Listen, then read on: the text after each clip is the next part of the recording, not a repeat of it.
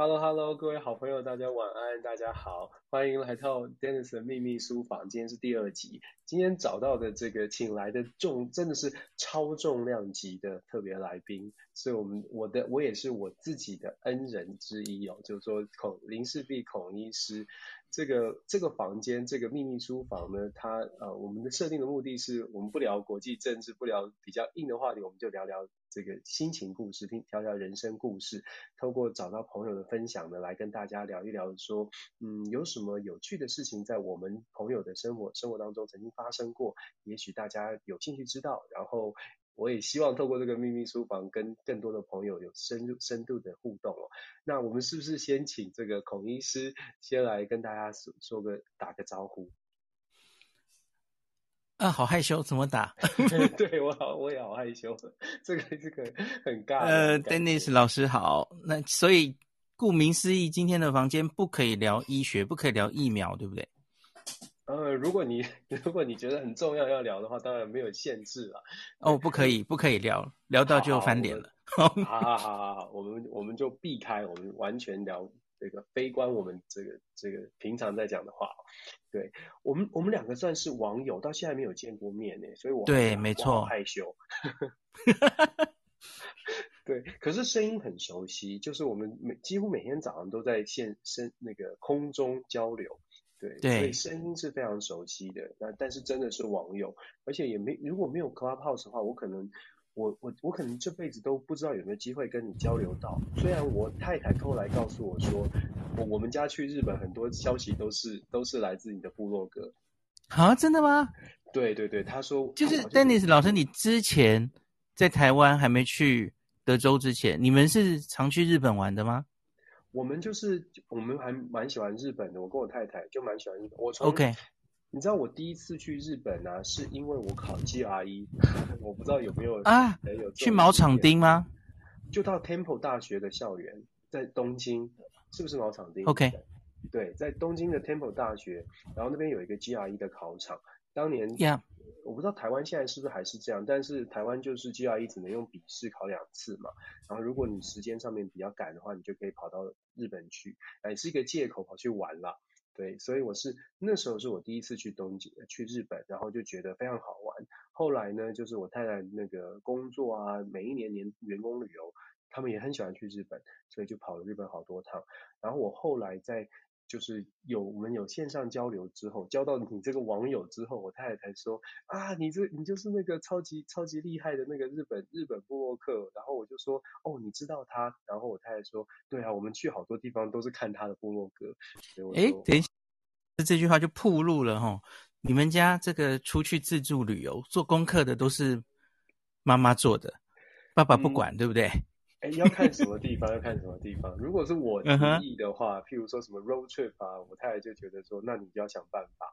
对，不过 OK OK，对，不过像有有带孩小朋友出去，很多地方都真的都是我太太去查的，她很厉害。对，我觉得这很对，因为看我的脸书的那个粉砖的读者的构成啊，是三十到四十九岁的女性。为大宗，大概七成哦，六到七成，所以好像就是自助旅行，对，日日本自助旅行的，哦，在做功课的，好像就以这个年龄的女生为主，又有经济能力哦，然后，然后男生常常都是那个，就只出负责平常赚钱，然后出去，然后也没意见，就死在旁边这样子，好像蛮多都是这样，都是女生在做功课。不是，因为他们比较细心，我应该这样说。对，真的，真的。对，比较细心，所以，所以会设想很多状况。没错，没错。而且，Happy Wife, Happy Life 这个事情是我很早就了解的。对，我们今天请到孔医师呢，其实就像我说的，我很紧张，因为第一呢，孔医师是非常非常这个超级超级网红，然后超级受欢迎。然后再加上他真的是非常的一个温暖的人，我觉得在他身上也学到很多。那邀请孔医师呢，在百忙当中，我觉得嗯非常开心，想要跟孔医师聊一聊别人都没有聊过的事情，这也是一个对我来说也是挑战。我还特查了好多，好就是想尽办法，就想说，哎，什么什么切入点可以把这个秘密书房里面聊的内容呢，是外面听不到的。所以我做了一些小小的功课。我想先从你那个孔医师你的那个成长背景，我们想先从你的成长背景开始说。我非常好奇，孔医师你以前是一个什么样的小孩？就是你是一个调皮的小孩，还是你是一个像现在这样，就是一个很温暖，然后脾个性非常温和，大概爸爸妈妈说什么就是什么的小孩，是这样吗？真的，老师，首先有一件事哈，网络上看到的人格跟现实生活的人格其实可能是不一样的，因为我 一直觉得我是一个内向的人，嗯，那。从我的，我们今天听说要聊聊很多星座，嘿，对。对，就上次就我跟老师聊嘛，哦，哎，老师对星座略略知，哦，很很不错哦，对对对，那个我我我觉得就是受星座书的影响，因为我就摩羯座嘛，然后你你从小就看星座书，哎，我好像应该是这样的人，我觉得那会，因为因为大家知道小朋友哦，通常其实也不一定了解自己。嘛。那我我记得我在想了解自己的那种青少年的时候，哈，我我也看了很多星座书，跟很多年轻人一样，然后我就会觉得，诶，我好像应该要是这样的人，然后某种程度好像就受到限制。那我觉得想了解自己，还是想了解看看怎么跟女生交流，哎哎、你真的很懂哎、欸，哎、欸，我们应该都想的是一样的吧？对，就遇到什么星座，想追什么星座的人，就去看那个星座的书，然后跟自己的星座合不合？对，对都是这样开始研究星座的。然后暗恋的女生还要查一下那个星座书上有没有有没有配对那个最最适合的日期。有时候我也很内向，对。然后就是，可是我觉得基本上我整体是内向的，没有错。嗯、那。然后大家知道摩羯座是理性嘛，理性大于感性很多，嗯，然后比较务实等等，这些大概都对。可是随着我自己越来越了解自己之后，我觉得好像不完全是这样。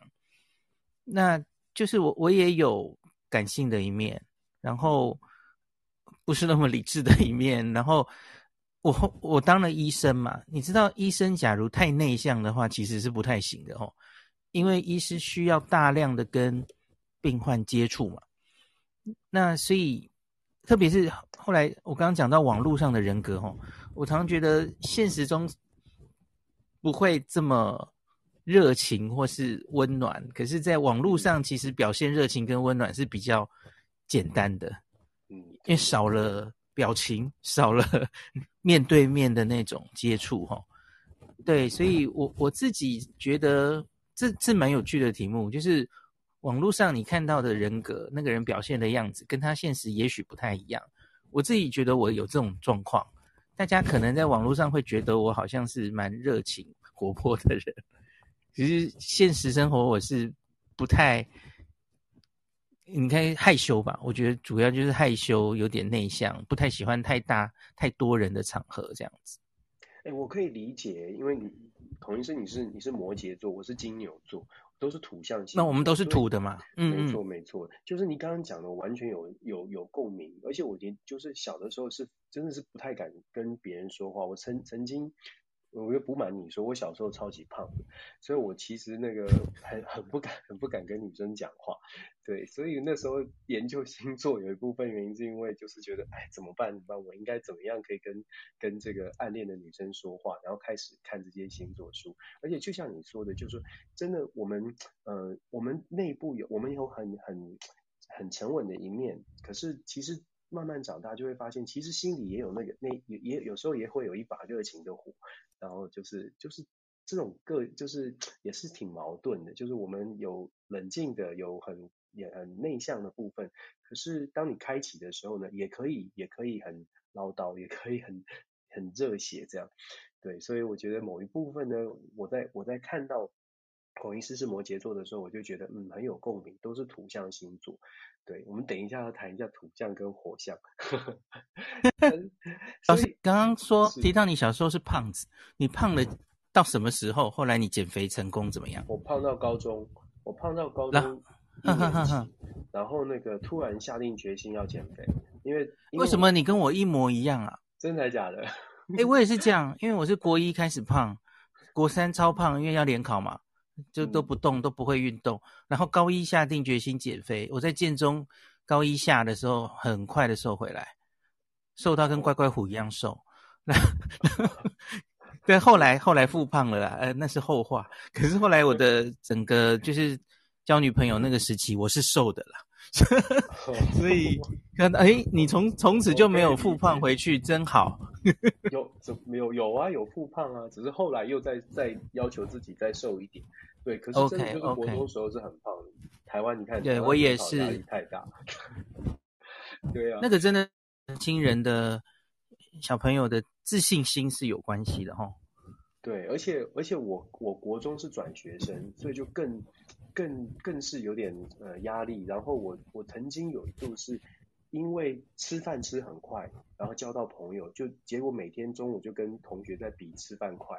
对，我在台北，然后就越来越胖，是不是？就越来越胖啊，在接受国中大家都觉得我是一个，就是同学觉得就是捏我的肉啊，觉得就是好像很不错，这样算不算是被霸凌？我也不知道。就我，但是我当时觉得，哎，这样这样交朋友蛮好比赛中午吃饭，然后吃很快，非常可怕的速度。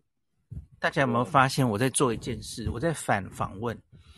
我觉得这样就是大家也很喜 对 Dennis 老师很有兴趣，要把他挖出来。对，我我觉得很棒，因为我们互相网网友的聊天啊，认识更多的朋友。对，所以孔医师也是从小也是比较内向的孩子，那所以我想象也是很听父母的话，对，对不对？没错，就比方说讲到那时候联考嘛，嗯，那。诶，反正就是，我就我我觉得有一件事哈，大家就问我的学师历程啊，为什么会走上当医生等等哦。可是我我觉得一点都没有什么好值得讲出来给大家参考的，因为反正就是我我是很自动的小孩，爸妈在我的功课上没有什么烦恼过，我我就是自动会念书，然后比较会开窍，然后从小没有补太多习，就。哦，我突然现在自己养了小孩之后，就觉得哇，真的是这样的小孩，真的是可遇不可求，天上 掉下来的礼物。因为因为就自己开始养小孩之后，知道哇，要小孩念书，教小孩功课，哇，好像可以有好多好多烦恼。我就会想，为什么我小时候可以这么自动，都没让我爸妈担过心这样？然后然后就成绩就不错嘛，那一路就第一志愿建中考考上。不错，可是问题是，问题是，我不知道我的兴趣在哪里。嗯，我的每一科我觉得都读得不错，都努力去读，可是就没有非常明显的找到在读书的过程中找到我的兴趣。那你要真的要我说我最有兴趣的一科，我会跟你说是国文。哎，我也是，因为我 真的吗？我我当了三年的。国文小老师，高中好像也有再当一年还两年，就是对国文一直还蛮有兴趣的。我会念《古文观止》，会念。那你有没有参加什么国语文竞赛？嗯、台湾以前不是很流行吗？国语文没有，我我参加演讲比赛，我小时候就参加演讲比赛，一样，类似嘛，哈。对，小时候很流行这种啊，什么字音字形啦，什么写什么写什么写作或什么作文比赛啊，演讲比赛、演说比赛。台台湾小时候很流行这个，我不知道现在还有没有了。有，好像还有。那所以，我反而是用文组的来拉我的分数的，因为我理科的脑就没有那么好，像是物理、数学，其实我都不太好。你知道对。只是后来，后来就是考大学联考，你知道那个就是第二、第三类组都可以填嘛，因为你考了生物，你就两边都可以填。对，所以我第一年考，我就是考到呃第三类组的话，医学系可以填到北医啊，台北医学院。嗯、那很棒啊！我我其实后来后来回想，我其实应该就去念北医就好了。假如真的要当医生的话，其实那也没什么嘛，吼，因因为。像我现在看一下我台大的老师们啊，嗯哼，应该可能只有一半或是不到一半是土生土长台大毕业的，可是很多很有成就的老师，他其实都是别的医学院，然后来来到我们这里，哦，长庚啊、北医、高医很多太多了，所以小时候的那个成就不重要，重点是后面你你多努力。你你想要去念北医，可是你在北医哇，结果是第一把交椅佼佼者，其实你很容易来到台大发光发热的哦。后来看起来是这样了哦。那可是我那时候就第一个医学系是这边是北医，然后我就想，好吧，那。因为你知道这种小孩就很讨厌，他就是从小就第一名，然后就不能接受第三名或第五名这样，然后就想说好啊，那我就填第二类组好了。第二类组的话，分数可以到台大机械。嗯哼，对，那我就填了。我就说，既然我没有特别喜欢当医生，然后我也不知道我的兴趣是什么，所以好吧，那就填个第一志愿，那个行业的第一志愿这样。嗯哼。对，可是我填了，我马上就后悔了，因为我完全不知道机械，然后就如同你刚刚说的，我我就变成一个听话的小孩，因为是是你后悔，还是父母也有后悔？有的时候父母应该是都是你说的很对的孩子，所以他们会觉得，哎呀，你看第二名都上台大医科了，会不会这样？你说的对，就是我妈后悔。我妈后悔说，不一定让他不应该让他轻易的就去念台大机械的，因为已经期待念医的一个小孩这么久了哦，结果这样就哇，这个梦想就就破灭了。所以，然后那时候我有很好的同学，嗯，他也考坏了，跟我类似的状况，然后他去重考，然后他就来说服我，要要不要一起去重考。对，对于一个建中建中人，很少重考的，嗯，就是不太会想到为什么重考这件事会落在我身上这样子，没想过哦，就觉得为什么要这样多花一年这样？那可是后来我就被朋友还有爸妈说服了，因为主要其实就是我不知道我想干嘛了，我就想好吧，那我多花一年再想清楚自己要做什么也也好。那那就这样吧，对，所以我就跟科比一样重考了。对，哎，对他他也是哎，我觉得我觉得很有趣，就在台湾呢、啊，是不是你自己会不会觉得，就像台湾很优秀的孩子，就是。就是已经是学霸，外旁边的人看已经是学霸了，可是就是会在成长的过程当中，好像少了那个告诉你说你喜欢做什么，你可能可能你的志向在哪里，但是就是告诉你，你就一直念书，一直念书，然后就会遇到这个状况是，哎，我好像每一个都可以做，然后好像也不知道哪一项是我最喜欢的事情，然后就在可能呃社会啦，或者是外界的这个这个期待之下，走上了一条他呃走上一条他后来就是。是人生的人生的道路，觉得好，我我总是觉得好像在台湾可以多一点点，早一点让孩子们，说年轻的朋友们知道自己喜欢做什么这件事情。现在的这几离我们学生时代已经很远了嘛，后来经过教育改革嘛，嗯、我觉得他的利益可能也许都是朝这个方向走，对不对？嗯，没错，对。的，嗯嗯，那可是反而现在好像给小朋友带来的是困扰，对不对？各各式各样的，还要去补习，为了奇怪的才艺去参加什么比赛，就是利益了。可是最后结果是让小孩也许承受我们当年更大的压力，这样子。对，就是这是我希望可以让他们多真的在这个过程中可以找到自己的兴趣。可是这好像真的不是这么容易的事，齁。不容易，不容易，因为小朋，因为小孩，我们也长大过，我们也是小孩过，小孩没有没有想那么多，或者是他也不太了解，所以你一下子给他就是像自助餐一样，全部都让你选，他其实也会出现一些选择的障碍，其实蛮不容易的，所以各有好坏吧，真的是当父母之后就会更觉得很困难。讲到讲到父母，我就我就一直很很好奇的一个问题，就是孔医师，你好像是孔子的后裔，对不对？对，哎，后羿用这个后，大家都问后太阳的后羿，太阳的后羿，不 是，对，我是第七十五代，七十五代，对，这个为什么我会特别问这个问题？第一，我的人生当中遇到的姓孔的朋友，通通都说是孔子的后代，我不知道，我我不知道真的假的，但是后来我发现，因为只要是名字是有排族，就是。孔子的家，孔家好像很重视这个，我觉得这可能也是对对，这非常传统。就孔家有排排族谱，所以你只要是族谱上找得到，就真的就会是这个家族里面有延续的。是这样，那个对，很早很早，呃，应该已经我小学的时候吧，从山东曲阜那边孔庙那边寄了一本，那时候改革开放了没？忘记了。是我爸好像还没有回去山东过，可是从山东那边就寄寄来了一本族谱，然后就告诉我们，我们在那个族谱上这样子，然后就是第二个字要怎么取嘛，吼，嗯，那孔孟颜曾这四个姓，就是这几千年来都是用同一个家谱，那可是是不是真的一定有血缘不一定，然后因为。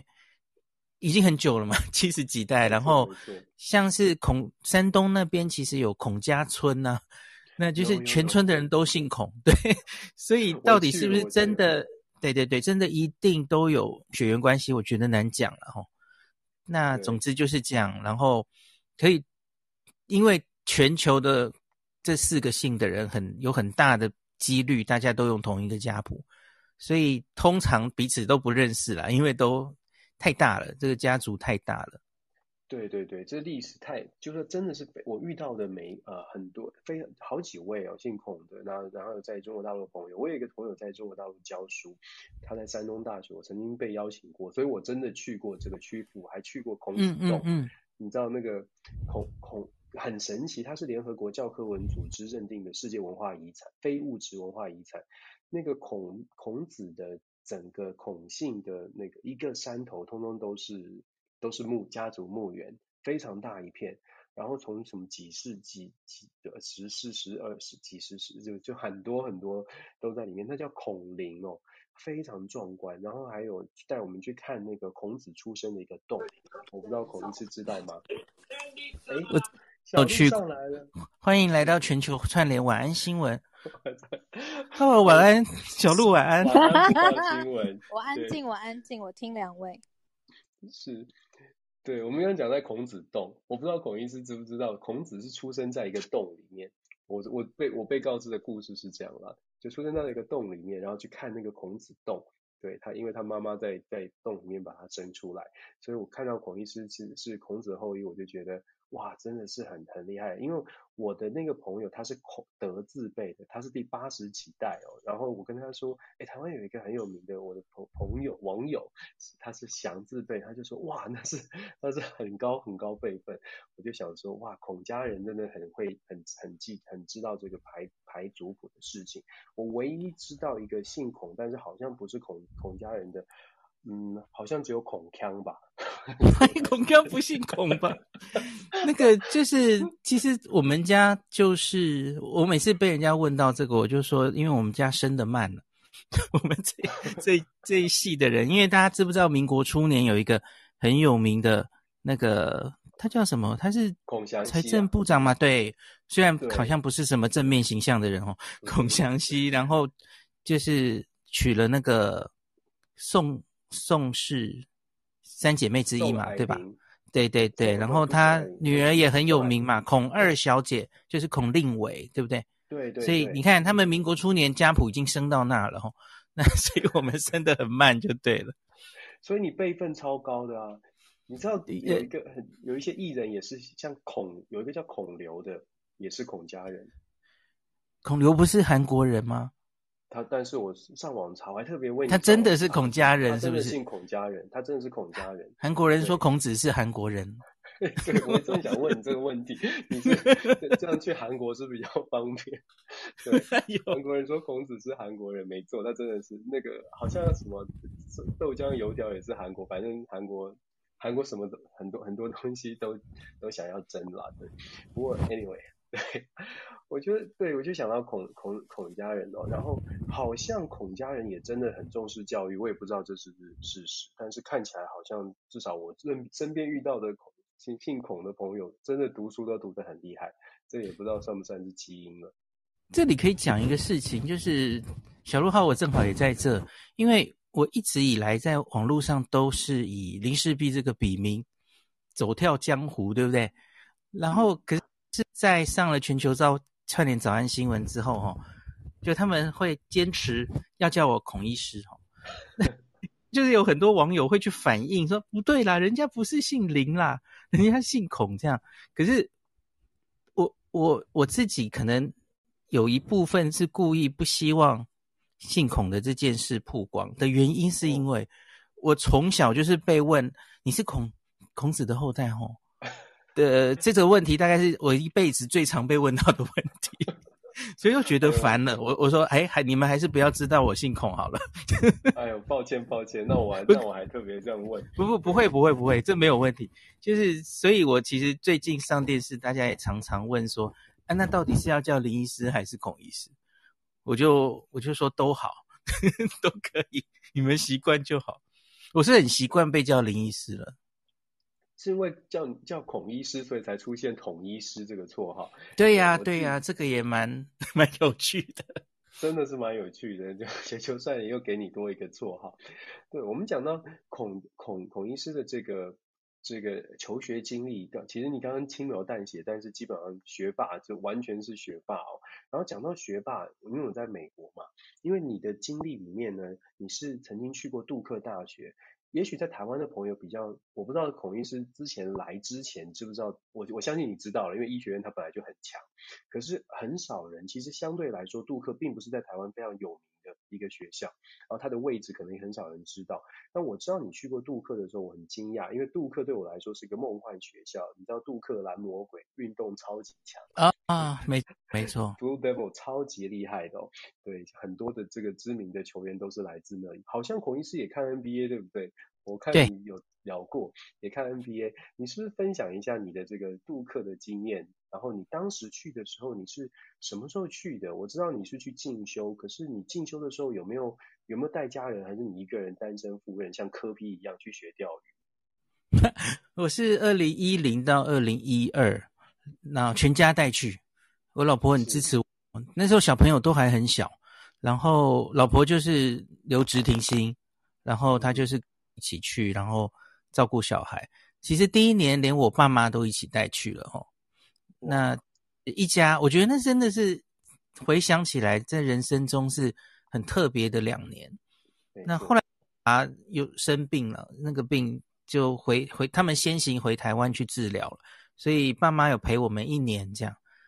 那后最后，所以后面的一年是我们一家四口在在美国。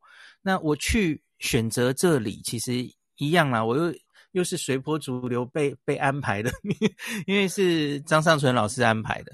因为我们台大跟美国某一些呃医院或是临床试验中心有合作，建教合作。那那几年其实台大就是很希望发展临床试验方面的东西。然后 Duke 他心脏科很强，然后大型的临床试验心脏科为主很强。其实感染科没有特别强，可是因为他做这些临床试验，他有一个呃 Clinical Research Center，那所以我就有机会去那边当 Fellow，去学了两年关于临床试验或是临床研究的事情。那是因为台大跟他有研究，所以呃有互动然后有合作，所以才会选择这里。那时候其实张 P 就说：“那你就去这好了。”然后。我去之前，我是真的也不太知道 Duke 是什么地方。然后北卡嘛，吼，北卡就是一个南方的州，然后其实真的蛮少华人在那里的。那篮球我，我 NBA 很爱看，吼，所以可是我原来也不太看他们的大学篮球。那去了之后，到哇，真那里真的是大学篮球的重镇，吼，因为除了刚刚。老师说的这个 Duke 蓝魔鬼当然非常有名，那个 K 教练哦，没错，K 教超超级有名，然后他也当过美国国家队的教练嘛哦，然后另外一个被津津乐道的就是他们跟 UNC 之间的 rival 哦，那个 Paul Jordan 的母校 UNC 有，就是北卡州立大学这个教堂山分校，那里也出了非常多的名将。那我自己在去之前哦，我要选择住在哪里，就打听了很多消息哈。那我就打听到说，Duke 那边，假如你住 Duke 那边，Durham 那里然后，那交通可能比较方便，可是问题是环境可能对呃黑人的社群比较多，然后怎么样怎么样哦。那 Chapel Hill 这边是比较说比较高级一点，白人比较多，这样可能治安比较好，所以我后来其实是住在很近 UNC 的 Chapel Hill 的一个社区里面。哦，然后、oh, okay. 对，做过这样的调查，然后所以那两年我觉得真的第一次在美国常住哈，我以前只去美国玩过一次吧，东岸西岸、嗯、那传统那种旅行团嘛，玩个二十几天，走马看花哪里都看过的嘛哈。可是你 真的住在美国，然后完全体验他那里的生活之后，很多事情真的是去了。才开开了世面呢，那就是，哎，Dennis 老师，你在美国待几年了？现在第进入第十四年，哇，好久哦！很多事情你可能也司空见惯了。我我自己，我讲一件我我最意外的事情好不好？在美国看到的，当然当然，嗯，因为我我记得我两年回回到台大感染科，然后就给大家一个 talk，大家想我这两年在美国看到什么？我里面讲到一个我很意外的事情是驾照，嗯，那个美国大家知道路口啊，遇到那个 stop sign，美国或是很多国家其实都是这样，你是一定要停下来的，full stop，呀，台台湾很多用路人没有这个概念哦，其实日本也是哈，台湾红绿灯有时候也是参考参考用，对对对，特别是呃呃，就是你一定要 full stop，然后。然后再右转，哦，或者是下一步，在路口，即使没有红绿灯都一样。那这个是很多台湾华人、台湾人到美国开车常常会犯的错误哦。然后我我有一次就是这在美国唯一一次，也是就是第一次被开单，就是我没有 full stop，我就右转了，然后警察就出来了，他拦在旁边，然后就被开单之后，之后发生的事让我非常惊讶。因为跟台湾的系统完全不一样，老师知道我要讲什么了吧？哦，你有没有收过账单？收过罚单？有在美国？对，但我不知道你是遇到什么样的状况。好，我的状况就是吗？还是呃，对，我正要讲这件事。接下来的七天吧，我收到了应该是十几封律师函律师的广告函 广告信，他就说我可以帮你去上法院。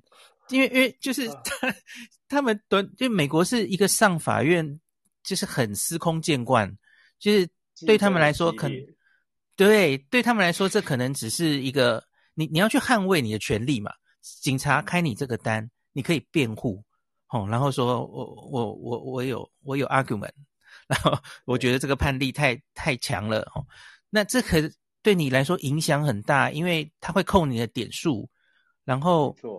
你搞不好会因此那个 license 对啊对，就是这个，然后你的保险会涨价，所以 这个这个就是完全跟台湾完全不一样的 system。然后美国每一周其实可能还规定不太一样嘛，哦，没错。那所以我就非常害怕，他说诶，所以我要去法院哦，然后那个法院哦，后来通知就来了嘛，律律师还。先到，然后法院通知来了，说你要在什么时候去出庭为这件事情哦。对，然后你当然也可以委任律师。然后那里我要开车，我看大概是八个小时吧。那个开八个小时，哇，对，很远很远的一个地方，嗯，是 Greensboro 吧，我记得那个地方好远哦。Okay. 嘿，然后我就说，于那所以就委任律师来做这件事吧。反正那个律师函上就洋洋洒洒的说，我们可以帮你出庭，我可以帮你吼，尽量不让你扣点，或是让你这个不会影响到你的保险等等吼。然后就经历这过这一切之后，我就在想说，这这是美国是不是这这叫做什么呢？这好像是很 business，是啊，就是资本主义社会啊，每一个行业都是完全有它的这个行规，然后就是就像孔医师你说的，你只要一，他们系统也很厉害，你只要收到就你车祸啦，或者是你被开单啦，开始你就收到这些讯号了、讯息了，然后这个不是没有个资法的问题吗？为什么你可以知道？嗯，这是一个好问题，这他们可能就说基本上就是觉得说，哎，这也是捍卫你。这个被告者的权益哦，所以他可以做一些连接。所以他就说，哎，我可以帮你，然后你就你可以少扣一点点，或者是你罚款少少缴一点。对，是是是，我觉得那是那两年我在美国生活遇到最 最最惊讶的事，跟台湾完全不一样。哎，你讲到你被、嗯、你被警察拦截，那你你当下你你第一次被警察拦到，就那唯一的那一次。你没有赶快，你没有很紧张吗？被警察 pull over，你没有很紧张，说手要放哪里什么的？我完全呆掉了，就是脑子一片空白，然后我已经不记得，我就记记得很快很快就发生，他很快开完单，丢给我个东西就走了，就这样而已，好像没有特别的，嗯。对，我第一次被警察开单，那时候我非常非常紧张，那时候还是博士班的学生，然后我就不知道要怎么做，然后就觉得因为电视上面有时候影集会警察会会打人嘛，所以那时候很害怕，所以我也不知道手要放哪里，然后我就被警察拦下来，我就想说像台湾一样赶快下车解释嘛，然后我要开门，警察就把我的门推，就是把我的门整个推进去，很用力的把它关起来，就不让我出来，他就说 don't don't move，就是叫我不要动。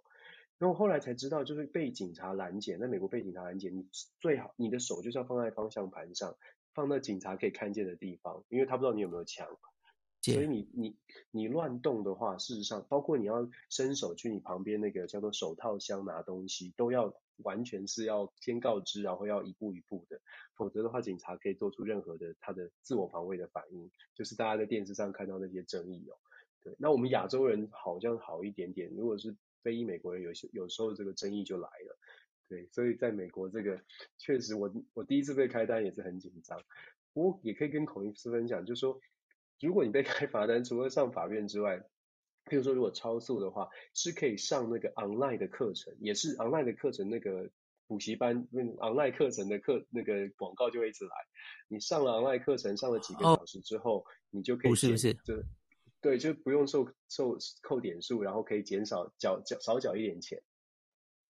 了解了解，我我那时候这件事其实就是想到到的是说说产违规产生的那个罚则如此之重，如此麻烦，连保险费哦都都变高，所以是不是相对来说就让他们那个交通事故的那个。发生率比较低，像不知道台湾这样好，好像也还制度不同啦，制度不同，真的是制度不同，就相对就觉得台湾这边就几乎没什么，就根本不严格嘛，吼。真的制制度不太一样，我们讲的比较比较讲人情啦，在台湾比较讲人情。对，我我有时候回我回台湾，像我们在我太太娘家在云林啊乡下，哎，云孔医师好像也住过云林。在云林乡下，然后我那时候每次回去买早餐，我就是带我孩子就骑着小摩托车去买早餐，我都我遇到好几次，就是会有那种阿嬷骑着菜篮车，就完全逆向就过来了，我我还在怀疑我自己骑的方向对不对，后来我就发现这就是对，这大台湾是大家就比较随性一点，所以所以美美国的美国重视自由的地方，哎。就觉得有点怪怪的。嗯、你看他们连戴口罩都可以 吵成这样子。对啊，对啊，在在美国戴口罩，他我学生就跟你讲说什么，就是这个上帝赐给我的口鼻不能遮起来，违反违反人权。嗯，真的这样说，真的说，我 professor，我我觉得我的鼻子跟嘴巴是不能遮起来的，因为神告诉我的身体是要展展露出来的。我不知道是什么神，不过他们是这样告诉我的。你也没办法说什么，所以美国有的时候文文化还是有点差异了。但你除了罚单之外，你觉得美国的生活对你对你的教育孩子会有影响吗？毕竟我们是不同的教育体制长大的。在美国的那两年，你会觉得小孩过得比较开心吗？还是说你觉得，诶，小小孩就是美国的教育环境或美国的生活方式，对你自己后来教小孩有没有什么有什么影响吗？因为那个时候，我我家两个女儿嘛，小女儿很小小，那时候才一岁，所以她都待在家里，所以她教育系统没有关系。可是大女儿的话，就小小李，她去的时候才两岁吗？还是两岁半，就开始上他们的 preschool。那我觉选选了哈，哦，结果最后选跟爸爸上同一家，他上 Duke 的 preschool。嗯，然后 Children's Campus，对，所以我常就是说，你以后就可以跟人家说你你也是留学杜克的这样子。那可是对小对，可是对小朋友来说，我觉得，因为小小我家女儿哈，大女儿小时候就是非常怕生害羞，嗯，然后她语言发展也比较迟缓，就是他很后面，因为我我们去美国之前大概半年左右，他他都一直。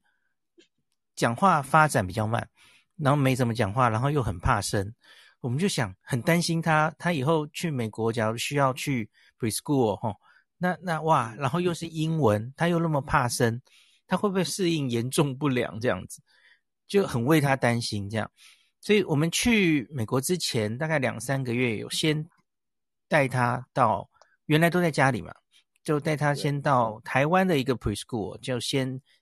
体验一下团体生活，哇，那是哭得呼天抢地，他完全不适应这样，所以一直也都没有怎么改善，然后一直就这样硬着头皮去美国了哈。那我现在印象非常深刻，因为我每天就去 Duke 上班上学，然后我就带我女儿，就是带她去那个 preschool，然后他每天下下车都是都是一阵厮杀，然后 Daddy come back come back。然后又哭的一把鼻涕一把眼泪的，然后好像生离死别一样。对，然后就可是这样的状况，呃，没办法，我心里很疼，可是也没办法，就把它丢过去。那 preschool 的老师其实很专业，就一个黑黑人女生，然后很亲切，很亲切，胖胖的，然后一个白人，两个人就照顾这三四十个小朋友哦。那。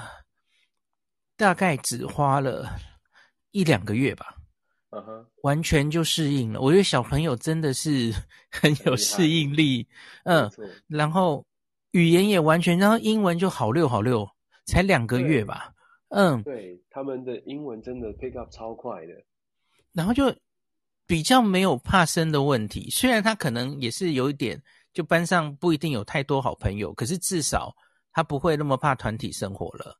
适应的很快，我觉得帮他操操太多心了。那我觉得他从此就变得非常的美国 style。从他从美国回来之后的几年，哈，真的在台湾上小学上，呃，怎么样？哈，他变得就是会很勇于举手，对，勇于举手发表，完全就是美式的那种 style。对对对，然后英英文也不错嘛，就后来都没有怎么忘记了吼，因为我们就一直让他有，有对。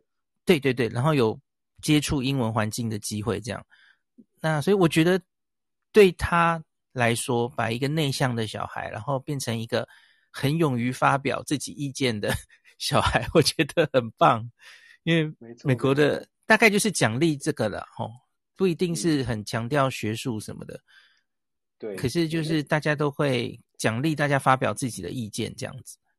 对对对，就是说从从小就鼓励他们什么什么 show and share 啊，就是要带玩具，对对对，然后讲讲自己的故事。我觉得这个是蛮好的，对，所以很从小就很鼓励他们表达自己的意见。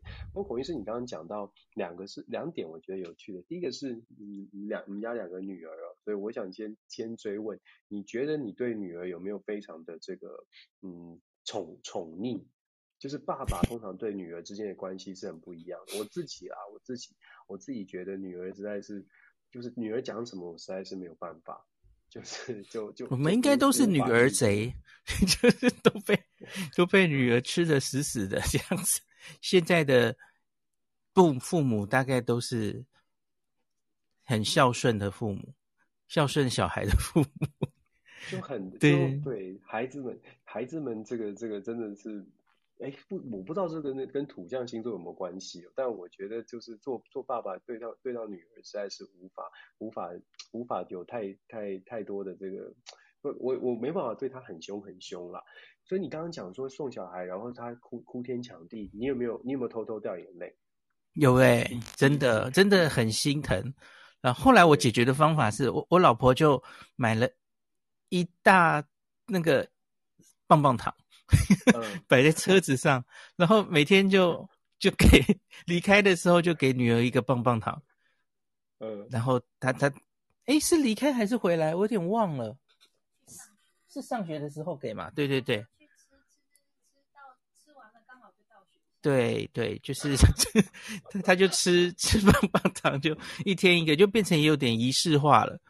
呃，然后就说，呃，放心，那个你放学，爸爸马上回来接你哈、哦。对对对对，对，都是这样。我忽然回想那段时间，真的蛮蛮有趣的，因为我有时候就会，啊、因为我有时候会早一点下班嘛，然后我就去旁边偷看他上课，或是他们已经在 playground 玩了哦。我就看他越来越，就是从一开始他就很孤单的在 playground 自己玩，没有朋友，没有人理他。可是后来我就发现，哇，他已经可以跟那些美国小孩打成一片哦，我觉得好欣慰哦。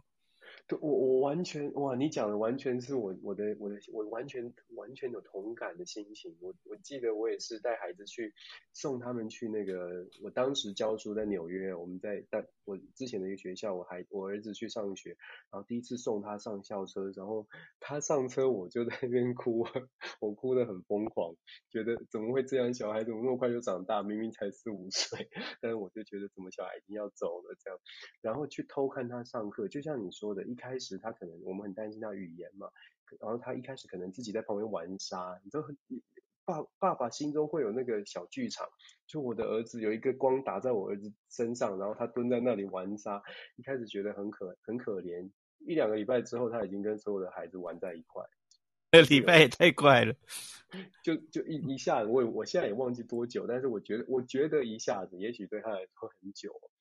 讲到这个，我就想说。你你刚刚说女儿控，那你会不会对小孩发火？在在你们家啊，你们家的这个跟林氏，我刚刚有我们有听到声音，跟林氏你们的分工是虎妈猫爸还是虎爸猫妈？你知道有这种形容，就是谁是比较白脸黑脸？我觉得我们都不太算能够扮太黑脸的父母，好像两个都是白的。然后、哦、真的吗？那你们小孩好幸福哦。自己觉得，虽然老婆不承认，然后小孩也都说妈妈妈妈最温柔，妈妈哪有凶？可是明明妈妈凶起来就像虎姑婆一样，很恐怖哎。然后他在旁边，他在旁边喊冤了，然后小孩就对啊，就说没有啦，爸爸才凶这样。可是，诶，我觉得我们其实都不太算那种严格的。对呀、啊，幸好幸好两个小孩都还算都很乖，自动，然后而且乖，对对，还好。我们假如遇到比较，假假如小孩是不太乖的那种，我们可能会管不动哦。哦，不过所以你们两个都是完全完全不走这种传统打骂教育的父母？没有，完全没有，没没打过。嗯嗯，我们家也是完全爱的教育。嗯，这个我觉得 是不是又要讲图像就是这样？我也不知道。对，就是无法无法对孩子就是爆爆炸。虽然我们会，我我自己觉得，我虽然也会有生气的时候，可是对小孩嗯嗯，就没没办法打打下手，这个真的是无法。对，虽然以前小的时候，传统父母打是从来没有，骂有时候会骂了，可是没有打过。骂一定会骂了，骂一定会生气，但打是。我爸妈也没有完全没有打骂过我，嘿，老师有，爸妈没有，嗯。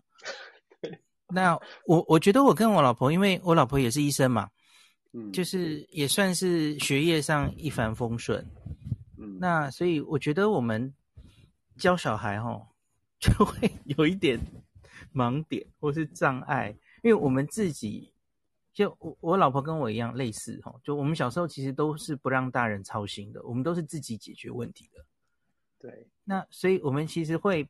不太能觉得，哎，为什么这么简单的数学你会会过不去？会，我们不会教，你知道吗？就是一个自己会的人不一定是好老师嘛，吼。嗯，那就就会不能体会为什么一般学生学这样的东西你会想不懂，会怎么样怎么样哦。然后反而自教自己的小孩会愤怒哦。我我发现我很多小很很多同学都有这种问题。对对对，有的时候对 对别人的小孩很有耐心，回到家就觉得说，为什么你这个不会，为什么不能懂，为什么转不过来？对呀、啊，所以还是给给老师教就好了，自己教会还是交给专业的来。真 的对对对。不过孔医生，你长你们家两个两个小朋友长大的过程，就已经是你在做这个日本旅游很很很频繁的，嗯、所以他们从小也常常去日本，对不对？对的，对的。那你觉得带他们这样啊走走日本啊出国旅行，你觉得最大的好处是什么？你有你有让他们去做规划吗？就是我不知道他们现在有没有大到说可以规划行程，但是他们的意见你们会参考，还是说就是基本上就是拖着拖着两个孩子走？后来会越来越有意见，因为他们会会有他们想逛的东西，所以最最常我最常举的一个例子是哈，因为因为我们常常旅行的最后一天就会花在中东京车站。因为飞机可能是在晚上，哦，下午，然后我们白天就有一点时间，所以我们就旅馆 check out，然后会把行李放在 Narita Express 的月台是在地下五楼嘛，我们就放在四楼那个 coin locker，然后大家就四散。我我常跟大家说，哈，去日本，哈，有旅伴没有关系，你要学会放生，就是就不会吵架，哈，就是你要各自放声。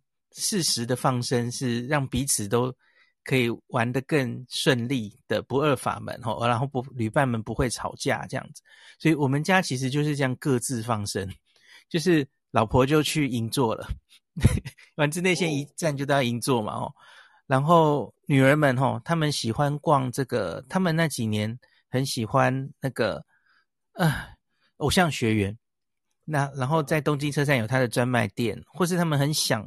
很喜欢逛日本的文具，像那个大丸百货有 Tokyo Hands 的那个 文具，好多文具可以看。然后我就把他们带到那里，然后，然后就解散，然后我就去逛我自己想逛的东西。比方说，我就去逛东京车站那个丸之内站舍哦，在它各个角度拍那个很漂亮的红砖炼瓦的丸之内站舍这样。啊，度过我的一个早上、中午这样，然后最后再各自集合回去，回去成田机场这样。对，所以随着他们长大，他们会一直提出他们想逛什么，然后他们想排什么进来，会会会。所以我们就不能出国。你们的替代方式是什么？我觉得他们还好诶，虽然他们现在是会哀嚎说：“哎呀，好想回去滑雪哦。”或是好久没去东京了，怎么样？可是我觉得，因为前几年前几年真的太常去了，像是我常常在数我女儿的护照，她好像去东京去了五十次吧，连我女儿都去了五十次诶，然后就对，而且她其实我大女儿高国中了嘛，本来进入国中比较忙了，我我就有预期，可能她这几年就不能太常出去了哦。也很难再跟着我们去了，所以我觉得还好啦，幸好前面去了够本，那就对对对，对我我我们我们家现在孩子还稍微小一点，所以就一直在想说，每年趁趁着这个暑假回台湾的时候都要去日本玩，所以现在在规划。对啊，上次我们去了日本，我不知道孔医师有没有听过，有一个叫做 TeamLab 的一个一个地方。哦，当然知道，嗯，非常有名，这这几年，嗯。哦，好好玩哦！我觉得好。你们是去哪一个？是丰州的那个吗？还是台场的那个？丰州的。OK OK，有水的那个嘛？哦。对对对对对，哇，真的，我我我是很惊讶，因为我之前完全不知道，然后去了之也是朋友介绍的，然后就去丰州，然后他们说丰州可能人比较少啊，反正我们就去，然后我是自己去体验之后就觉得，哇，这个这个创意这样的一个感受，触触觉观感的这种感受的。这这种东西，我我的我的孩子非常喜欢诶，他们可能年纪小一点，就觉得哇，这这些这样的规划，这个这个地方实在是太酷。我的我的小朋友虽然年纪很小，可是天天都说吵着要去日本。你刚刚真的？对啊，他们就听。哎，那他们他们应该没有去过几次吧？因为你德州到日本有点远哦。对啊，因为他们还小啊，所以我们他们真的是只去过，只去过，真的只有好好的玩就玩过一次，其他都是路过。Okay. OK，所以他们非常非常期待。对，等一下我们来问孔医师有什么推荐的点。但我现在觉得一个重要的问题来了，就是我们要谈一下不不负责星座闲聊，就是你刚刚讲到摩羯男，我想要知道孔医师在你们家的星座运行是如何运行的。摩羯男是对上什么样的星座？林氏是不知道是什么星座，是不是可以跟大家分享？火象的射手。火象对上土象，这个对。不负责星座讲座，人家说火象是非常热情外放，然后我们土象是非常内敛的，所以这个这个理论上应该组合，因为一通常应该是火跟风嘛，吼，然后土跟水会比较合，对不对？一般来说啦，对。那我自己的话，因为我我生日已经很接近那个水瓶座了，我好像上升是水瓶。我我其实一直以来很喜欢水瓶座，我我有几个很好的朋友，或是我我觉得很棒的人，都是水瓶座的。诶诶，楼下就有一个嘛，聪明。对，我就觉得水瓶座是，我我觉得不只是用聪明形容，我觉得应该算用智慧形容，然后会很有自己的 insight。嗯，然后像我，我大学就大概呃五六个朋友非常熟，其中一男一女，两个水瓶座，哇，他们真的都是常常会一语道破，然后 就是有很很棒的见地的这种。那我从他们那边也获得很多，所以我我自己一直很希望自己可以有类似水瓶座这样的智慧。那所以。我觉得也许我有一些是偏水瓶，那那个风风向就跟火象会比较合这样子。哦，原来是这样。那你觉得林氏有非常像射手吗？他很射手啊，我记得非常射手。分分享过，他是非常热情的，然后对对对，很很很大方的，这就是他这点吸引到你，对不对？嗯，一个是这个，然后我觉得射手是。因为热情，然后所以他他有什么样的点子，他常常就直接就去做了，他不会想很多。像当时我认识他的时候，哈，他就是有假就往东京跑，就很喜欢去东京玩。那你要说他去东京有什么规划什么？没有没有，他就是想去舒压，然后他喜欢去新宿逛街，然后也也不需要任何的规划哦。那跟当时摩羯座的我是价值观是完全不一样的。因为我就觉得，哎，你好不容易出国一趟，哦，那你应该要，比方说，哎，有限的时间，有限的金钱，吼，你你现在要安排的时间都不要浪费掉，那这很摩羯座嘛，吼，然后，对，大家的行程都要排得好好的，要做好功课。No，射手座谁管你？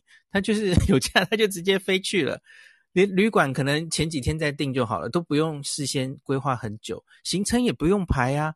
啊，四天有三天都在新宿逛街，有什么好排的？然后就非常非常随性哦，就跟我完全不一样。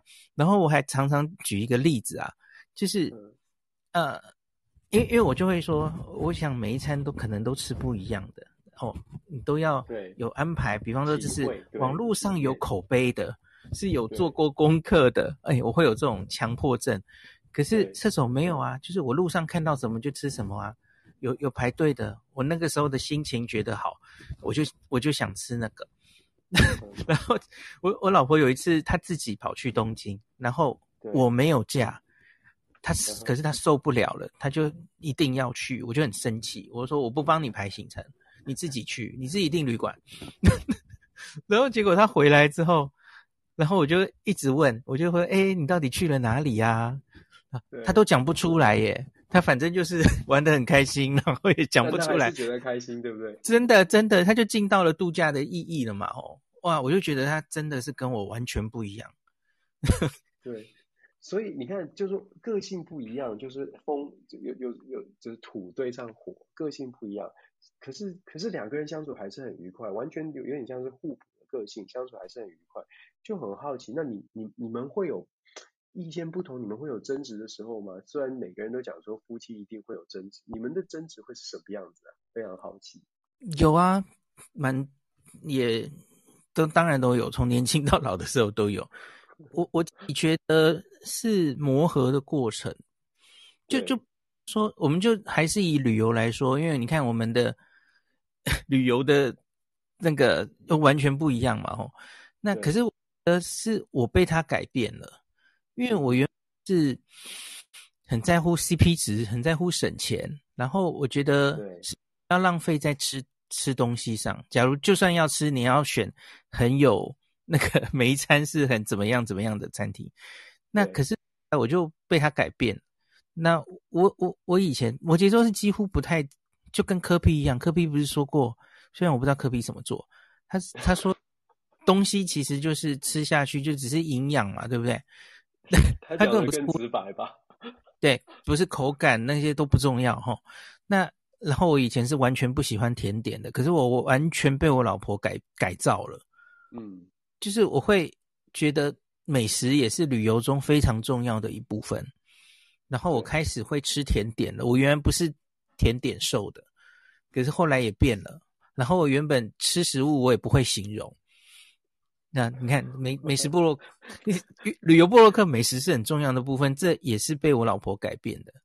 我原本根本也不会太重视吃的，我我宁愿多一样的时间多去看一些景点，我不会花太多时间在餐厅上。可是后来我会排队，愿意排队三四十分钟，然后 好好体验一间餐厅，然后把它写成食记。我觉得都是被我老婆改变的。我不是很确定我有没有改变他哪里，好像比较少哦，比较难改变射手座。一定他就是一定有，他可能以以前以前是更冲、更更更那个、更更怎么说、更更也有可能可能稍微稍微稍微的这个互相讨。哎，老婆临时要发表意见，来，你你改变了什么？我其实本来对住宿没有很要求，因为反正就玩嘛，回去就睡觉啦。大家听到了吗？声音有点小，不过他说住宿对不对？好了，他提的意见是说他原来不重视住宿，嗯，因为我我我是旅馆控，我有一阵子甚至是神经病到想每一天都换旅馆，就是五天四夜哈，有四天四晚都住不同的旅馆。后来林氏就发飙了，因为他是那个收行李的人。收行李的人是很 痛苦的，哦、嗯嗯，每次离开旅馆前收行李真的很痛苦啊！我老婆是收纳达人哦，超厉害的，什么样的东西都可以，哦、对对对，给他点时间，没错没错。可是就是收行李的人就是最痛苦的哦，所以后来我就妥协了哦，因为我也觉得这样其实太累了，对，因为你要写，你大概只住那根本不到一天的话哦，三点 check in，十一点就走。根本没有办法有很深刻的体会，所以我后来说好啦，老婆，我们以后就至少每一个旅馆最少住两晚，可以的话就两三天哦，后来也不用那么执着了，反正就常去嘛，那就不要这样跟疯子一样每天在那边换旅馆，写出来的心得也不够深刻，这样。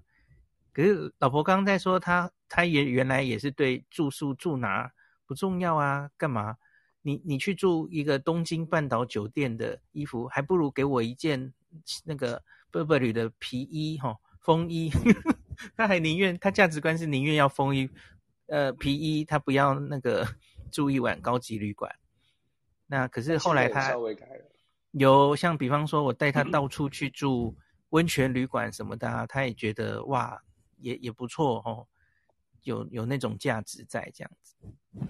对对对，我觉得都好像都是这样互相改变，而且你们刚好这样子互相互之后，让你的让你的那个有一个有一个电影，他不是说什么 You complete me 嘛？好像双方都是这样，或者互相把对方可能嗯本本来不太很不太重视的部分把它补足了，就更生命就更圆满一点了。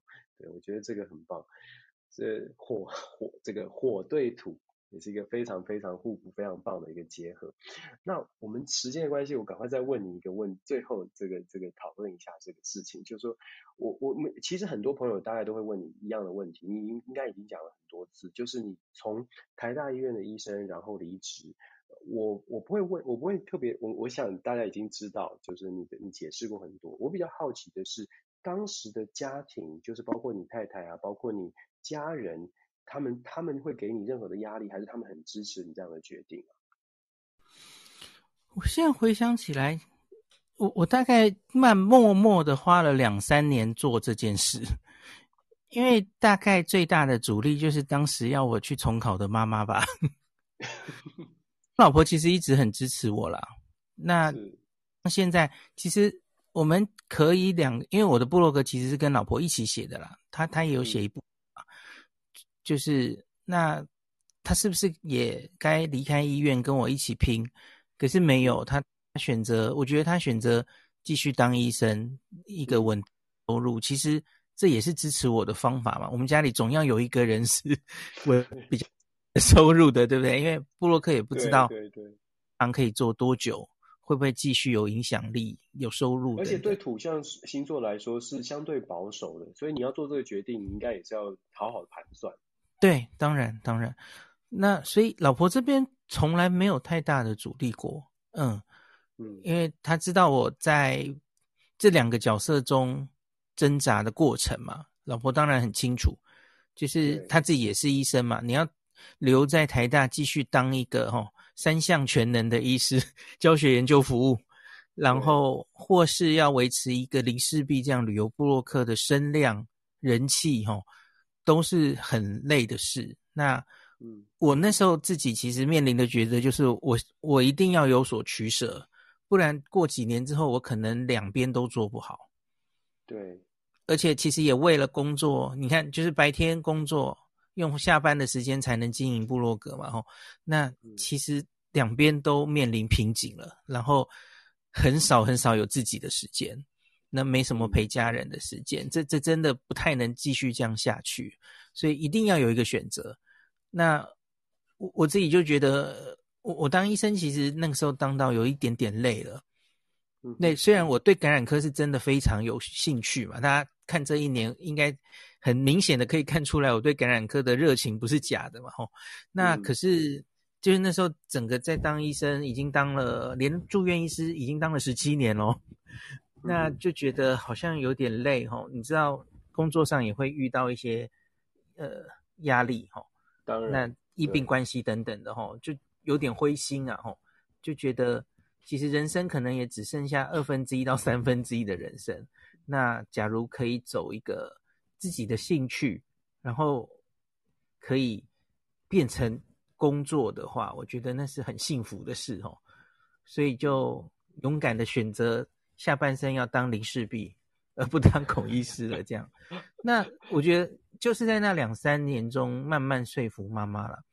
妈妈其实也没有明显的很大的反对，没有。嗯，就是我大概两三年就有明示暗示，说我可能要做这个决定了，不是一下就告诉他的，所以他有心理准备。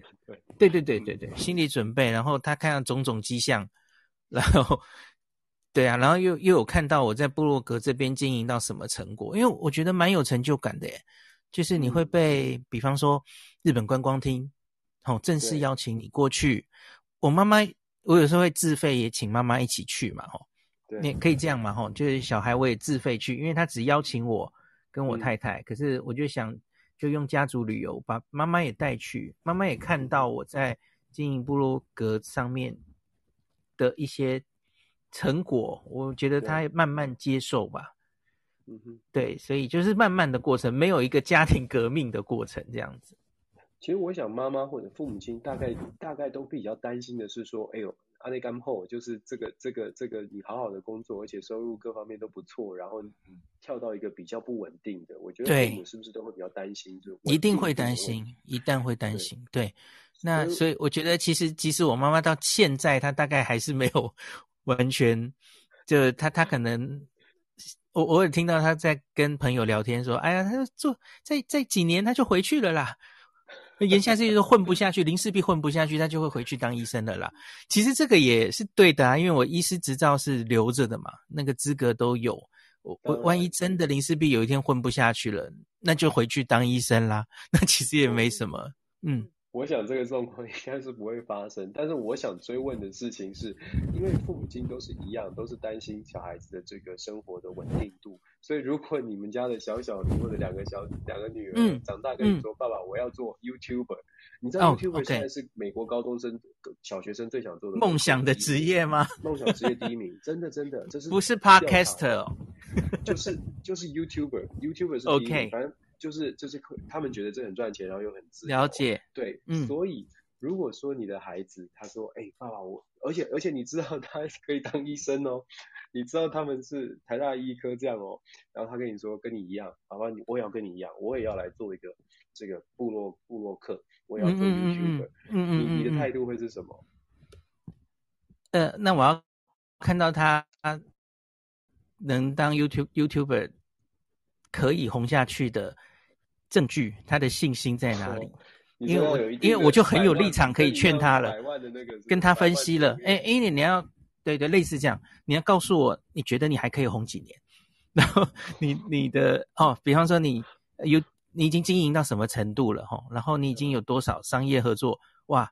我要看一下你哎最近一两年赚的怎么样，我可以帮你判断啊。哎，那我觉得你真的好像可以放下一切去经营这个 YouTuber。嗯对啊，我觉得不错啊。假如他真的可以到那个高度，吼，像苍兰哥，有没有？苍兰哥，我是苍兰哥的爸爸的话，他真的要彻底离开医院，诶，我可以给他个建议啊。呃，我觉得应该是小朋友自己开心，他找到自己人生的目标的话，我我大概都不会太阻止他吧，就是只是会跟他分析一下，以以我的观点，我可以看到的东西，给他建议这样子。嗯，对，我觉得，我觉得这真的是蛮重要。孩子们的这个这个性向发展，要让他们发展。可是同时，作为父母又会有点担心。我想这个应该是很正常。尤其我还是要讲，我觉得土象父母其实其实是蛮蛮蛮重视稳定跟保守的。对，一般来说是哈。就回想起来，我会离开医院也很怪齁，好像应该不会发生才对。哎、欸，以土象的个性来说，应该不会发生哎、欸。对呀、啊，如果你完全是土象摩羯座的话，嗯、你应该会相对来说会觉得，嗯，我我我这样还不错啊。而且土象都都还蛮吃苦耐劳，就是你刚刚讲的生生活当中、工作上面的一些压力，通常都自己默默承受，然后私底下虽然很抱怨，可是自己默默承受。哎，我讲我自己啦，对，对，就说就说通常图像是这样，不过我觉得洪医师你的这个这个转换跑道啊，真的是很厉害，而且还好你这样做了，因为让大家看见看见这么多有趣的事情，这非常重要。而且我发现你常常夸赞别人，就是。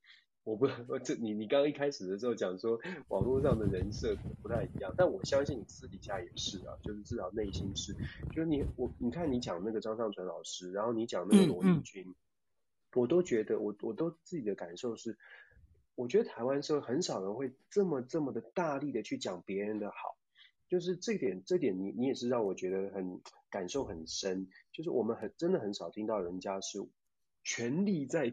在帮别人讲话，当然这是疫情当中，可是我我觉得全力帮别人讲话，全力希望别人也很好，这件事情是一种正向的力量，就是我觉得温暖的力量蛮有时候蛮强的。当然有的时候也会有一些网络酸民啊，可是我还是觉得你你你传递出来的这个正能量也有感动到我，真的。虽然我们是网友，但是我有深深的被这个温暖波感动到。对，我觉得这个应该是跟我前几年的经历有关，因为我也不是一开始就是这样的。因为大家知道，网络上哦，嗯、网络酸民的文化，各国都有了哈、哦。那我我是我也是混混 PTT 出来的嘛，哦，反正就网网络上的性质就是。你以为人家不知道你是谁，然后所以那个发言你就好像以为可以完全不负责任吼，那就丢一句话哦，就酸人家一下，很容易嘛。PPT 到现在都还是这样，那所以早年我我还不是这么有影响力的布洛克的时候，那我也会跟一些网友哦，然后就比战啊，或是怎么样哦，那讲一些别人的八卦啦。说一下 有名的布洛克的一些八卦等等，可是我后来我觉悟到，你这样子谈论八卦吸引过来的网友，全部都是看热闹的网友，都不是真心的朋友，而且是物以类聚，吸引过来人都不是有正能量的人。嗯，然后我就完全觉悟了，我从此在，我我也许心里会对人当然免。你你可能还是会有一些想批评的事情或怎么样，可是我我就不会去放大它，然后摆在心里就好。那尽量就是如如丹 Dennis 老师你刚刚说的哈，我就比较偏向正面来看所有的事情，因为我觉得这个世界上负面能量的事情已经太多了，没错，不需要我来讲。对对对，而且甚至有时候如果我们可以吸收掉一些，就吸收掉一些吧。对啊，有的时候大家传来传去，我们还是把这个叫正向心理学哦，就是真的是会影响别人的。所以我觉得孔医师你现在扮演的角色，现在很有影响力，真的这样的传播温暖的力量超棒。而且我注意到了一件事哦，哎，我讲一下没关系。两千零七年我就开始在网络上混了嘛，那我看过太多所谓的网红哈，那布洛克前几年可能是布洛克，后来变成 YouTuber 嘛哈，那起起落落哈，有很多很红爆红，忽然后来又不见了。我有注意到有一个现象，有一群网红他是用骂人起家的，嗯，骂人是可以很很辛辣的言论是可以很快博取眼球，然后爆红。可是我发现这些人通常都红不久，嗯哼，对，所以我就告诫自己不要变成这样的人，就是负能量的人，嗯，因为你可能自己。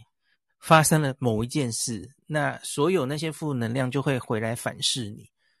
原来你你你这个哎，跟你互动这些网友马上翻脸不认人，回头来攻击你。我这十几年来看到太多了，所以我就觉得我要鼓励自己或是身边人，大家都传递正能量比较重要。没错，而且我不知道，我不知道我这算是算不算是迷信？我觉得相由心生的道理还蛮有道理的。就是当你一直就是很愤怒、很愤怒的时候，你整个脸都变纠结了。哎，我不知道这样讲好不好？嗯、但我真的觉得常常在批判、批评别人，你你整个心可能也会觉嗯。就是就是很难很难完全的开阔，这也是伤害到自己的健康。这个当然没有医学根据啊，我我只是这种感受而已哦。今天花很多的时间，最后我私心的想问一个问题，其实我嗯嗯，就说就像我说的，我们我们就很期待，就说每一年夏天可以带小朋友去玩，所以我想最后想请彭医师说，如果你真的要推荐的话，我我自己现在想到明年夏天，我想带他们去迪士尼海洋，日本，OK，听说很好玩。对，那我孩子也稍微的小女儿也五岁了，可以玩了。嗯哼。所以迪士尼海洋我想去，可是孔医师还有没有什么你自己最喜欢的日本私房景点？有没有什么可以推荐的？哎、嗯，我先说，我先问一件事，老师你应该去过 Orlando 的 Disney World 了，去吧？对吧？对对，嗯。那那我觉得你就不一定要去，呃，应该怎么讲呢？迪士尼海洋里面就是那几个，因为 Orlando 有好几个乐园，对吧？对迪士尼相关的，它其实就是把很多里面最红的设施，然后都搬去 Disney Sea 里面。哦，那而人潮来说，哈，那当然那个就很挤，人很多这样子。所以我自己去了 Orlando Disney World 之后，我好几年没有去东京的迪士尼两个乐园。嗯，因为它很多其实都是重复的，可是当然精致度可能不一样了。嗯。那所以也也有一些 original 的，没错，就是只有东京那边才有的，是是有了吼。那要你你小朋友明年夏天的时候大概是几岁？九岁跟五岁。OK，哇，那还很小诶。这种时候的小朋友，他们适合去，因因为环球影城又要更大一点，比较适合。对啊，它比较刺激。只想什么托米卡，托米卡，每天一直叫托米卡。啊，而而且五岁跟九岁其实差的有点远呢，喜欢的东西应该已经不太一样了。还一男一女，对啊，有点不一样。对，真的可能要各自为他们 安排他们喜欢去的地方，然后或是说五岁九岁就还是以爸妈自己的需求为主。嗯。这是一个 good idea。那这样子啦，我觉得疫情之后的，起码也许还没有完全结束之前，这几年，就算能回到东京旅游，我觉得一个比较大的原则是，呃，往比较人比较少的地方去，可能比较安全，对不对？哦，就不对，不要在大都市里哈。那以这样的想法来说的话，那我会建议去租车的地方。然后，嗯，人比较少的地方，嗯，租车自驾。那我觉得符合这样的地方有北海道、四国、九州、东北这几个地方都可以。它各自都有蛮有趣的地方。然后自驾，对，所以会有一些难度。你你没有在日本自驾过哈？我还没有在日本自驾过哎。呀呀。所以那那需要一些心理建设，可是 我觉得就是很有成就感，嗯，因为你就是整个旅行的自由度高很多。嗯，那非常非常的一家四口在都在一个车上，然后，哦，我觉得那个我第一次自驾的时候真的很有成就感。可是这一定要做足准备，不只是心理准备了哈。你你要，我每次都跟大家说，自驾你一定要小心，就是万一真的出事的话，有有交通事故，你要知道怎么样去报警，然后。保险等等的哈，日本的制度要了解，你你才能做这件事了哈。真的，真的，我我是觉得一一家人一辈子，我我觉得特别是一个爸爸的心情哈。哎，你你老婆会开车吗？呃，他他会，他可以在德州开车，出来可能不太行。我我你知道德州很大条，呃，所以不一样。了解，不一样，不一样。那北海道首选啦，北海道路最路路最那个吼。不太遇到车，其他地方可能就不太行。北海道的自驾我真的非常非常的推荐，那风景也棒，路上可能还会遇到路，最好最好是有就是伙伴可以跟你交换开，你才不会太累。嗯，因因为我自己 在一家人，我记得那次是连丈母娘都就是一家人都带去哈，开一个中型车，哇，我大概一个礼拜绕了北海道一大圈。开了快一千公里，我一个人没有跟人跟我换手，好累哦。哎，可是对于 Dennis 老师来说，大概还好。你在美国开来开去哦，嗯，对对，只是我觉得真的很自驾旅游，真的很有成就感。嗯，特别是日本很多对很多地方哦，他们连那个车子的休息站都很有名堂哦。很多那种休息站的，这叫道之 eki，，就是道的站哦，道之驿。Uh -huh. 那个很多有名的特产或美食，都都在那个道路休息站里面。对，所以你一路也不会无聊哦，就是连景点到景点中间都有很多地方可以去玩，就很有趣这样子。嗯，听起来真的不错。因为我们在美国，美国的这个 road trip，因为距离拉得很长，中间什么都没有。我相信在对。状况比较多东西，那北海道你就可以到处去洗各个各自的温泉，然后北海道很多地方有自己的海海产啊、甜点啊、美食等等的吼。对，我觉得，然后夏天嘛吼，夏天又可以看薰衣草、看花，很棒很棒。听起来就很棒，我太太最喜欢就是薰衣草了。对啊，我们期待这个。明年的夏天，全世界都是可以恢复 正常旅游的。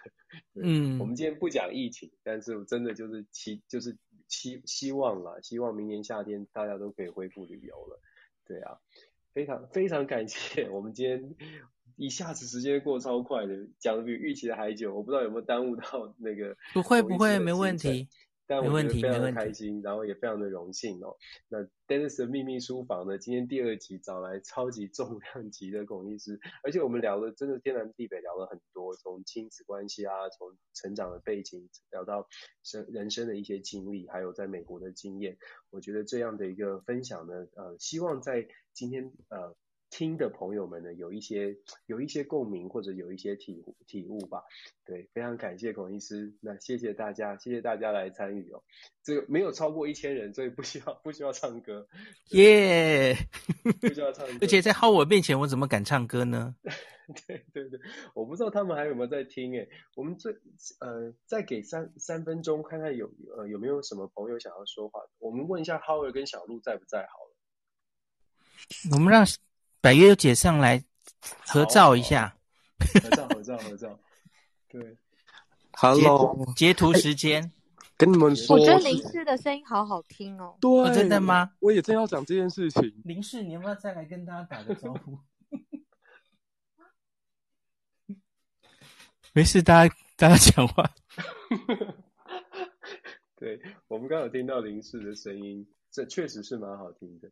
姐姐上来跟我们分享什么？你有什么问题想要问孔医师吗？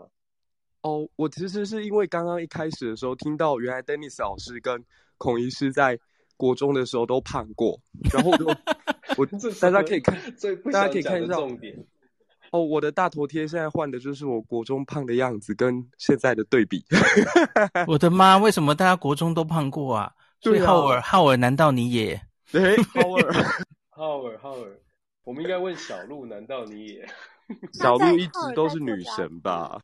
没有啦，我就是反过反过来，我不说了，我哭了。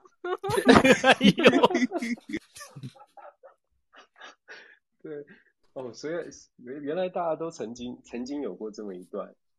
对呀、啊，而且我听到孔医师的教育理念，我觉得好感人哦，就是不要用打的。然后我觉得，如果可以当孔医师的孩子，一定很幸福。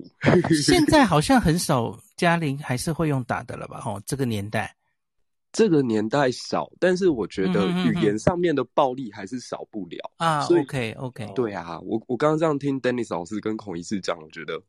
好感动哦！如果有越多家长愿意用这种方法的话，我觉得温暖真的是比起谴责还要更有力量啊！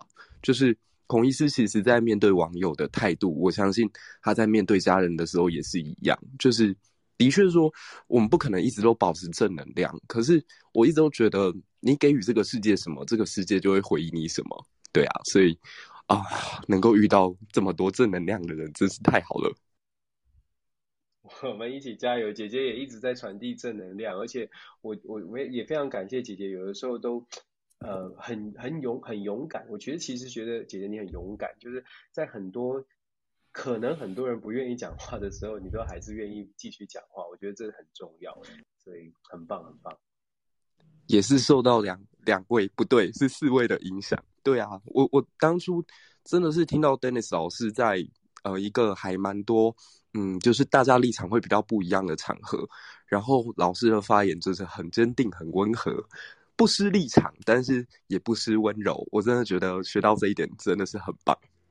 是在我们这边吗？还是其他的空房间？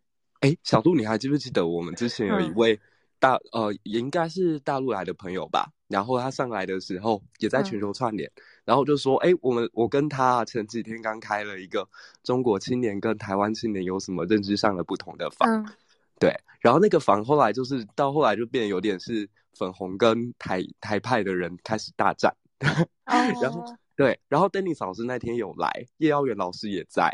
对，然后 Dennis 老师就跟叶耀元老师说，虽然我们两个立场不一定一样，但是我们都很愿意为这片土地，然后讲正面的话，嗯、用我们自己的力量去发挥到最大。然后我就从那个时候开始，就变成 Dennis 老师的粉丝，被圈粉了。对，没错。然后我就觉得正正向描述真的是比起负向的攻击还要来得好很多。嗯，对，看看能不能给。看看能不能一起来影响一些朋友。我觉得孔医师也是，孔医师才是真真的是一直在透过这一段时间，我自己也非常感动啊。总之啊，今天这个台上居然变成了全球串联早安新闻房，真的很特别。这这间是 Dennis 的秘密书房哦，打个广告，趁着大家都在。好，孔医师有没有什么要补充的？我今天非常已经非常高兴了，吸引到这么多的朋友。觉得我们好像要有一集。呃，诶诶，我我我可能之前没有注仔细听，我好像是到最近才知道，Dennis 老师你原来是记者诶。哦，对，我以前是记者，曾经曾经做过记者，所以对于这个对台湾的 现象，我觉得啊，真的觉得应该要大家多一点多一点包容。对，而且是政治记者吗？嗯，没错没错，对，所以我看到很多政治人物，其实私底下。跟镜头上都不一样，甚至会开 开麦、开麦、开镜头才完全转变。嗯，OK，了解了解。对，最后想讲什么啊？呃，我觉得这最近啊，最近从四月二十九到现在，就是台湾这整段疫情到现在哈，喂，我们星期一要这个解封。不降，哎，对不起，讲错了，降级不解封了。嗯，那我觉得我不知道这个疫情还会多久了吼。那可是大家真的还是要有心理准备，我觉得这可能还会一阵子。嗯，因为因为大家看一下世界上又烧起来了，你就知道了。我们现在的你看到新闻好像都变得比较没没有这么在乎，然后。案例比较少，其实只是风雨前的宁静，我觉得。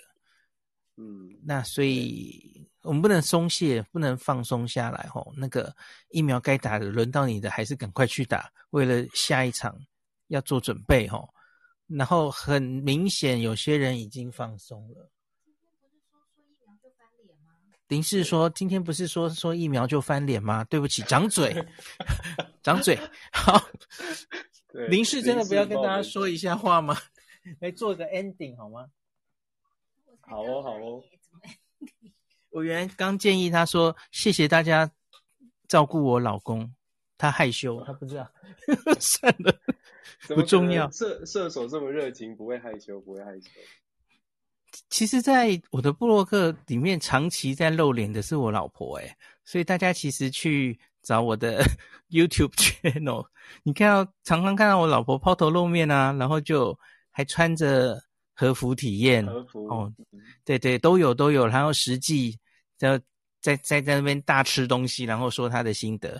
所以其实我我原来的读者其实是对林氏的声音比较熟悉的，因为都是他在抛头露面，所以很多人都以为林氏璧就是女的，就是就是我老婆这样子。所以好啦，没事了，那就很高兴可以在网络上，就是在 Clubhouse 上遇见。大家，然后非常，嗯嗯嗯，非常感恩，对，非常开心。我们一开始就说了，这个 我居然交到这么厉害的网友，非常的感动，也非常感谢，也非常我我自己很期待哦，也可以有机会赶快回到台湾，真的可以见到那个大家，就是真实的见面，见到大家，这是我的期待。那当然在此之前，希望所有。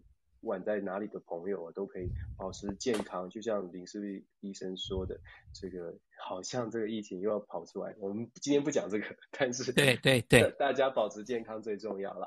保持健康，心体健，心理健康，身体健康，然后把这个正向的能量传递给大家。我们，这就是我们一点点小小的初衷，跟大家分享。